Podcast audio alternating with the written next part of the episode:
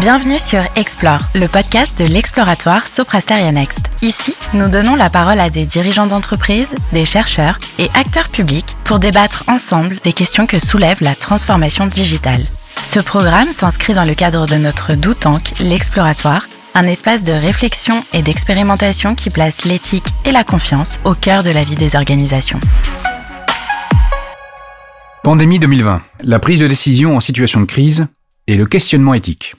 Chers auditeurs, bienvenue dans ce nouvel épisode d'Explore. Je suis Abraham Hamzaoui, partenaire chez Soprasteria Next, et j'interviens dans le secteur de la santé, du social et de l'emploi. On nous avait prévenu, les risques de pandémie étaient identifiés, mais personne n'avait pensé ni même préparé la crise. Pour faire face à la propagation du virus, des mesures fortes ont été prises. Confinement, quarantaine, restriction des déplacements et des rassemblements. Les mesures sanitaires ont prévalu sur les libertés individuelles conduisant à exacerber les questions éthiques. On l'a vu, dans un contexte de fortes incertitudes et d'urgence, le décideur tente à privilégier une approche fondée sur les critères objectifs et les calculs prédictifs. Mais le respect et l'acceptation des restrictions imposées reposent avant tout sur la perception de ces mesures et de leur justesse. La crise de la Covid-19 a nécessité de prendre des décisions rapides. D'une part, le virus se propage à une vitesse exponentielle si rien n'est fait. D'autre part, sa menace réelle est méconnue. Comment alors prendre une décision éthique dans une situation d'extrême incertitude et d'urgence? Pour explorer cette question, nous accueillons aujourd'hui Emmanuel Hirsch, professeur d'éthique médicale à la faculté de médecine de l'Université de Paris-Saclay, où il préside d'ailleurs le Conseil pour l'éthique, de la recherche et de l'intégrité scientifique. Emmanuel Hirsch, vous avez dirigé un ouvrage rédigé par 131 contributeurs intitulé Pandémie 2020, éthique, société, politique, paru aux éditions du CERF en octobre dernier. Merci d'avoir accepté notre invitation. Dans votre livre Pandémie 2020, vous évoquez une crise impensée, imprévisible, mais révélatrice de faiblesse. Vous écrivez Nous avons rendu la pandémie possible et surtout qu'elle était inévitable. Est-ce que vous pouvez nous éclairer sur ce point? Tout d'abord, merci euh, de m'accueillir et on va partager effectivement une réflexion sur l'éthique. L'éthique, c'est d'abord un questionnement mais euh, questionner euh, une situation de crise dans un contexte de démocratie, une démocratie elle-même en crise, prend une signification euh, particulière et peut-être un caractère d'urgence particulier, notamment lorsqu'on voit que les personnes les plus vulnérables sont quelquefois les plus affectées par cette crise. Alors il y a effectivement le caractère inattendu de cette irruption début de l'année 2020 d'une pandémie. Personne ne s'était aguerri à la culture d'un risque confronté à une situation de pandémie. On pensait au terrorisme, on pensait aux risques nucléaires, biologiques, bactériologiques, chimiques. On ne pensait pas qu'on allait être défié par un virus, avec toutes les énigmes d'ailleurs sur l'étiologie de ce virus et euh, sa destinée, puisque au moment où on s'exprime, on ne sait pas quels vont être les développements euh, en termes de santé publique, en termes d'impact. Ce que l'on voit aujourd'hui, c'est le désastre sociétal hein, au niveau planétaire, un impact sur la vie de chacun dans son intimité, un impact sur nos économies, et euh, l'incertitude est liée déjà à la condition humaine. On est des gens vulnérables, mais peut-être que l'on s'était habitué à croire qu'on avait une puissance sur tout et en tout notamment les nouvelles technologies, euh, nous avaient donné le, sentiment qu'on maîtrisait en quelque sorte, alors qu'aujourd'hui on se voit un peu dépouillé de cette forme de certitude et euh, on se voit un peu humilié hein, de la condition humaine, puisque dans les premiers temps de la pandémie, euh, ce sont euh, les inconnus, les invisibles de la société, ceux qui étaient les moins valorisés, qui ont défendu nos valeurs à main nue sans faire appel à l'intelligence artificielle. C'est plutôt l'intelligence humaine en termes de solidarité, de valeurs fortes, qui s'est déployée ces derniers mois. Donc, on ne prévoit pas l'imprévisible euh, dès lors qu'on n'est plus en capacité de comprendre que nos vies sont des vies euh, fragiles, hein, c'est des vies d'humains. Il faut reprendre conscience de notre mortalité et aussi euh, du besoin d'interdépendance, du besoin de solidarité, du besoin de compréhension et de reconnaissance de ce qu'est notre nature humaine et ce qu'est faire société. Voilà donc cette pandémie, euh, elle intervient à un moment euh, de, crise sur euh, qu'est-ce que c'est une société, de crise sur notre relation les uns avec les autres, de crise par rapport à l'environnement avec une planète qui souffre comme l'humanité souffre. Donc on est dans un contexte où les crises sont avivées. Il n'y en a pas qu'une, mais on a eu, euh, j'allais dire, un catalyseur particulier, révélateur de ce que sont les misères et les capacités de notre société, c'est euh, cette pandémie avec ce Covid-19, hein. et puis également cette confrontation, si on veut, à la fois euh, à une dépendance à la science, à la médecine, à une société qui s'est, dans ses choix un peu sanitarisée, puis une crise de la démocratie. Donc pour résumer, je pense pas euh, qu'on ait à se préparer à des crises. Je pense que ce qu'il faut, c'est qu'on réhabilite une certaine conscience de ce que sont nos valeurs d'humanité et euh, nos, fragilités humaines, hein, et qu'on sorte par le haut en réinventant une société digne des valeurs d'humanité qu'on est censé porter. Vous avez évoqué la place prépondérante du biopouvoir dans la prise de décision publique, c'est-à-dire que la vie biologique a été privilégiée au détriment de la vie sociale. Quelles en sont les conséquences? Bah, je reprends pas le concept de biopouvoir, qui est euh, un concept qui a été beaucoup interrogé par euh, Michel Foucault. Ce que je sais, c'est qu'il y a un certain nombre d'intellectuels euh, au sortir du premier confinement, des moralistes comme André Comte-Sponville, qui ont dit que finalement on avait choisi la vie, quelle vie, au détriment à la fois de l'économie et du devenir des jeunes générations. Compte, on n'a pas choisi la vie, on a choisi effectivement, ça a été une option politique importante, de prendre en compte les plus vulnérables parmi nous. Et des moralistes ont dit, mais c'est plus vulnérable, c'était des personnes souvent âgées, atteintes de polypathologie, qui seraient de toutes les manières mortes indépendamment du soin qu'on leur a consacré en période de Covid. Donc il y a toute une réflexion effectivement sur ce que sont les valeurs d'une société. On a l'impression qu'on a réduit les choix à une approche biopolitique. Les choix, d'une certaine manière, ont été faits dans un contexte d'urgence où on avait euh, le sentiment qu'il fallait euh, privilégier le moins le mal, sans savoir euh, ce qu'était le mal et ce qu'était le bien face à une pandémie dont on ne savait rien. Si on avait pris en compte la démocratie en santé, on aurait constitué, j'allais dire, une réflexion robuste en sachant comment partager les expertises et les expériences, c'est que cette approche d'une pandémie aurait dû justifier d'une réflexion collective qui aurait pu éclairer des arbitrages dans des contextes inattendus, inédits, ce qui n'a pas été fait.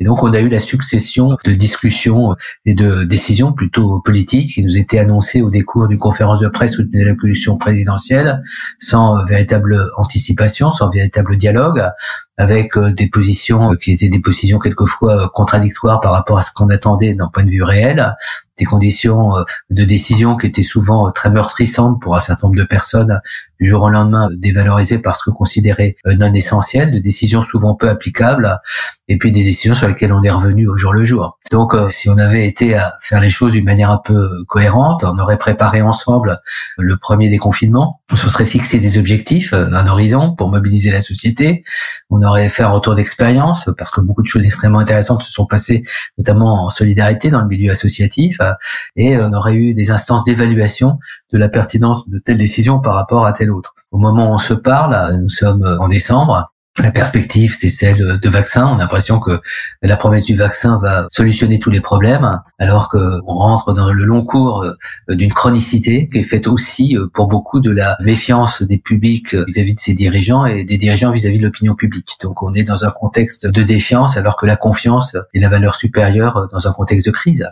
Selon vous, toutes les parties prenantes n'ont pas été entendues. Cela conduit-il à envisager une nouvelle gouvernance? En matière d'éthique, euh, lorsqu'on est dans des situations de décision, dans un processus décisionnel, euh, on invoque la notion de prudence.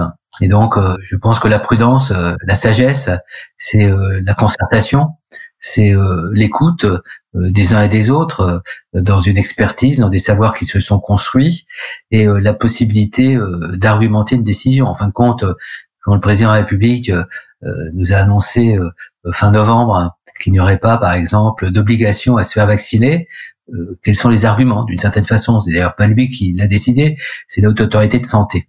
Mais euh, pourquoi euh, il n'y a pas d'obligation? Une question qu'on peut se poser. Pourquoi on a privilégié des personnes d'un certain âge par rapport à des personnes plus âgées? Est-ce que c'est un critère qui est recevable dans une démocratie? Qu'est-ce qu'on fait des personnes en situation de précarité dans la rue, les personnes désocialisées? Quelle est l'attitude qu'on aura vis-à-vis de ces grandes détresses humaines qui ne sont pas que psychiatriques, qui vont hanter la vie sociale dans les mois les, années qui viennent. D'après vous, est-ce que les aspects socio-économiques de cette crise sanitaire ont été suffisamment appréhendés? De tout temps, une pandémie a été une crise sociétale. C'est une crise politique, une pandémie dès lors qu'elle déséquilibre un certain nombre d'acquis ou elle révèle un certain nombre d'insuffisances et euh, elle nous dévoile euh, d'une certaine manière euh, notre impuissance, en tout cas dans un premier temps, à, prendre les, mesures les, plus adaptées puisqu'on ne sait pas quelles elles sont. Donc on est dans un moment politique et dans un moment d'effroi, de déstabilisation. Ce qui fait société, ce à quoi on est attaché, est confronté à ce qui doit être, j'allais dire, exclu ou ce à quoi on doit renoncer. Regardez comment on a renoncé pendant euh, le premier confinement pour des raisons euh, peu discutées euh, en termes de santé publique aux obsèques, à la dignité de la personne mourante ou, morte, euh, quand regardait tous les choix qui ont été faits, des choix au coupe-coupe, qu'on a cherché à compenser avec effectivement un certain nombre d'éléments de soutien financier qui sont précaires et qui sont des palliatifs. Donc une crise comme celle qu'on vit est une crise politique au sens propre du terme. On est dans une situation tout à fait impressionnante parce que d'abord, euh, elle se vit au niveau international, avec euh, également un environnement qui est peu sécurisant au niveau du terrorisme, au niveau géopolitique, euh, au niveau de l'économie, des finances. Tout est incertain, tout est précaire. Donc, il faut redonner de l'envie, d'abord de l'envie de faire démocratie, de l'envie de croire en soi, de, de croire aux autres, de l'envie aussi d'un avenir, d'un futur. Les plus jeunes parmi nous, effectivement, sont particulièrement affectés, mais de même les aînés qui sont responsables des plus jeunes se sentent euh, aussi euh, démunis par rapport à toutes les questions euh, qui se posent vis-à-vis de notre avenir. Comment reconstruire une société Comment réparer ce qui doit l'être Vous parlez de chronicité de la crise. Comment cela va-t-il modifier les relations sociales? Il y a une société aujourd'hui euh, qui euh, se pense, euh, qui sait que il y a des enjeux importants à recréer du lien, à recréer du bien commun, à recréer ce qui fait société.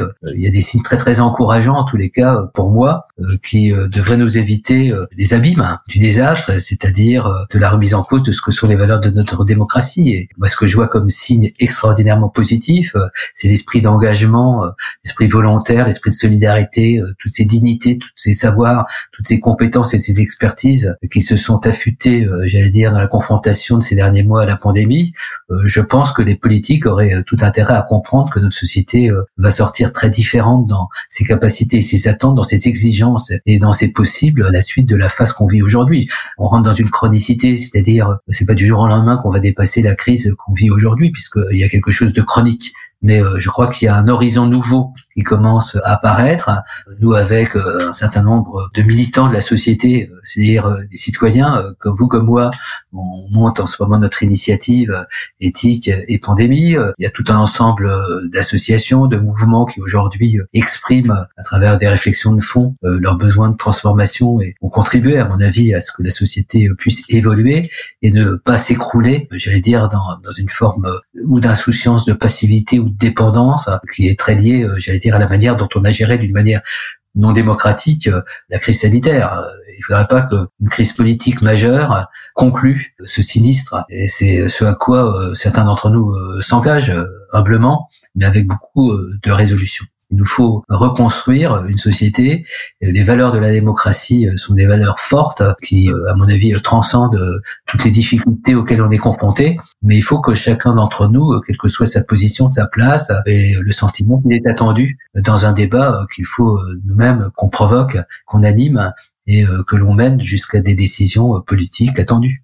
Si je considère votre contribution au livre Pandémie 2020, vous nous invitez en fait à reconsidérer nos représentations et nos modèles afin de mieux prendre en compte nos vulnérabilités et nos interdépendances. Qu'entendez-vous par là? On découvre avec une pandémie qu'on est interdépendant hein, au niveau planétaire. Euh, ce qui s'est passé en Chine a eu un impact euh, en quelques heures euh, sur ce qui se passe dans nos pays. Donc l'interdépendance, alors on peut dire aussi les solidarités, ce sont des éléments à prendre en compte. Hein. On le voit par exemple dans la stratégie vaccinale, c'est bien que les pays dotés de moyens importants d'un point de vue financier puissent acquérir des doses de vaccins d'une manière prioritaire, mais qu'en est-il des gens en situation de détresse dans le monde n'ont pas ces moyens, qui n'ont pas notre système de santé? Voilà une réflexion en termes de justice, en termes de valeur d'humanité qui doit être posée. Donc voilà, on est euh, à la fois responsable pour soi, pour les autres. On doit avoir une conscience de nos obligations euh, et de nos obligations euh, d'être vulnérable. C'est-à-dire, on n'a pas toutes les capacités. On, sait qu'on vit dans un contexte contingent limitatif. On a dit avec la pandémie, les établissements hospitaliers ont des pratiques dégradées parce qu'elles ne peuvent pas tout faire. Elles doivent choisir et décider qui on soigne par rapport à ce qu'on ne soigne pas, qui on priorise. Mais l'éthique, c'est aussi prioriser, c'est-à-dire à quoi on est attaché, quels sont nos inconditionnels, qu'est-ce qu'on est prêt à défendre? Regardez les résistants, euh, c'est ceux qui euh, résistent au point euh, de donner leur vie, de consacrer leur vie, de risquer leur vie pour des valeurs de liberté, de dignité, etc. Ils montrent à quel point il y a des attachements qui sont à ce point puissants, inconditionnels, qu'on est prêt à y sacrifier son existence. Voilà ce que l'on doit aussi penser quand on aborde une situation comme celle qui est la nôtre aujourd'hui. On a à la fois affirmé nos valeurs, nos devoirs, bien sûr aussi nos droits, nos préférences, mais avoir conscience que ce qui se joue se joue pas uniquement pour nous, il se joue aussi pour le devenir de l'humanité. C'est les mêmes réflexions qu'on a en matière de bioéthique, qu'on a en matière de soucis pour la planète. Comment être responsable aussi à la fois pour le présent et pour les générations futures. Et les choix qu'on fait aujourd'hui détermineront pour beaucoup les possibilités d'un futur démocratique dans les années qui viennent. Donc euh, il faut qu'on ait conscience euh, à la fois de l'immédiat et des conséquences des décisions qu'on prend aujourd'hui euh, et qui peuvent d'une certaine manière mettre en parenthèse ou vulnérabiliser davantage encore les possibilités d'un futur. Quels sont les choix qui nous impacteront durablement? Il y aura certainement un avant et un après. Je pense que cette crise est révélatrice et il y a quelque chose aussi peut-être de bienfaisant à un moment donné à avoir cette révélation. Je dis pas que cette crise a du bien et qu'on doit se satisfaire de toutes les souffrances qu'elle euh, génère et qui vont se prolonger sur des mois et sur des années. Le scandale euh, des vies perdues, euh, des, vies ruinées, cette précarisation du monde, notamment les populations les plus vulnérables qui sont surexposées non seulement au risque d'une précarité d'existence, mais aussi à une mortalité qu'on comprend à travers des choix économiques et des difficultés pour nos systèmes véritablement assumer leurs responsabilités en termes de justice. Bon, il y a tout un ensemble d'éléments qui sont difficilement réparables. Mais je pense que notre ambition, euh, en tous les cas notre espérance, c'est d'être en capacité de mobiliser euh, les talents, les forces, les envies, d'autant plus euh, fort que ce qu'on a vécu les ont défiés, et puis pour reconstruire une société, rebâtir une société, rebâtir une démocratie, et redonner à l'homme la dignité qu'on lui a souvent contestée, parce que des prérequis financiers, des logiques comptables et tout un ensemble d'éléments déshumanisants avait euh, d'une certaine manière euh, été privilégié au détriment de ce qui est le plus sensible, le plus fragile, mais aussi peut-être le plus essentiel pour nous, euh, c'est l'humain. Merci Emmanuel. La situation de crise extrême provoquée par la pandémie 2020 a été riche en enseignements. Elle nous a fait prendre conscience de nos limites, des liens d'interdépendance et du besoin de solidarité. Il n'y a pas de réponse collective sans comprendre l'humain, sans impliquer toutes les parties prenantes. Les réponses ne peuvent être parcellaires, même si elles sont fondées sur les sciences et la technologie, leur impact ne sera réel que si les décisions résultent d'une consultation des personnes concernées ou de ceux qui les représentent. Les décisions ne seront comprises et acceptées que si tout le monde se sent concerné et responsabilisé. Cette manière d'être, de décider et d'agir est très largement transposable aux entreprises, et en particulier pour conduire leur transformation digitale. Une transformation qui intègre pleinement la dimension humaine rend la technologie invisible. Elle est présente, utilisée mais elle devient secondaire par rapport à son impact sur notre qualité de vie. À cet égard, le questionnement éthique reste élément central. Un grand merci à vous Emmanuel Hirsch pour vos éclairages, merci à nos auditeurs pour leur écoute et à bientôt. Merci à toutes et à tous pour votre écoute. Pour prolonger la réflexion et retrouver l'ensemble de nos travaux, rendez-vous sur le site soprasteranext.fr slash l'exploratoire.